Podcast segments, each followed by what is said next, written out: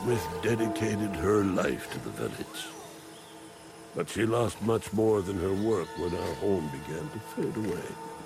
Her spirit lingers to the west, in the fields through the storehouse.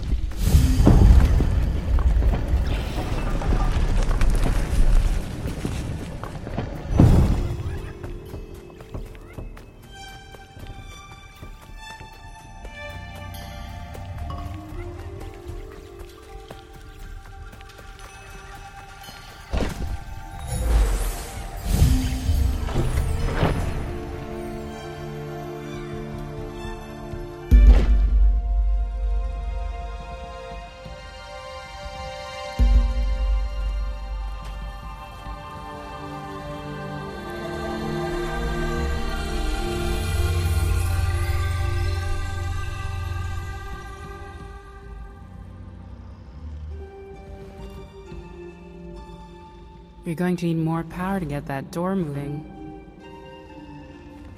Energy has not flowed here for a long time. The land has begun to heal. Is this your doing? My name is Kena. I helped Beni and Saiya free Taro's spirit. I'm on my way to help the woodsmith. Do you know her? Yes, I know Adira. She was a great woodsmith. Together we found a way to capture the energy of the mountain shrine.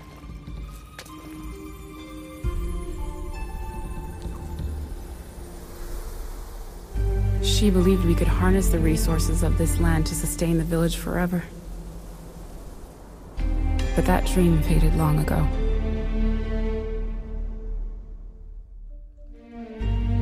We've only just met, but I can tell you have a strong connection to the spirit realm. You carry the same energy that flows through these roots. It must be what drew you to this place.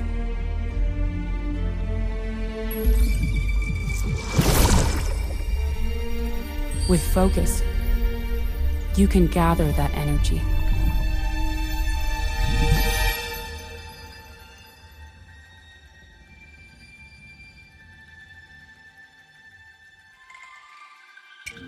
Your bomb should prove useful in powering up all the old technology around here.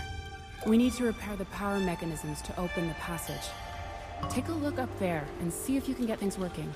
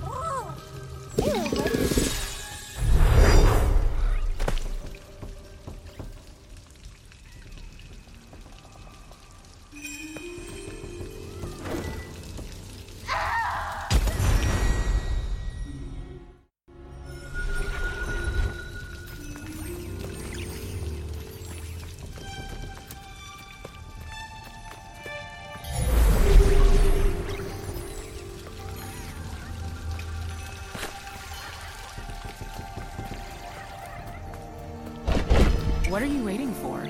The door should work now.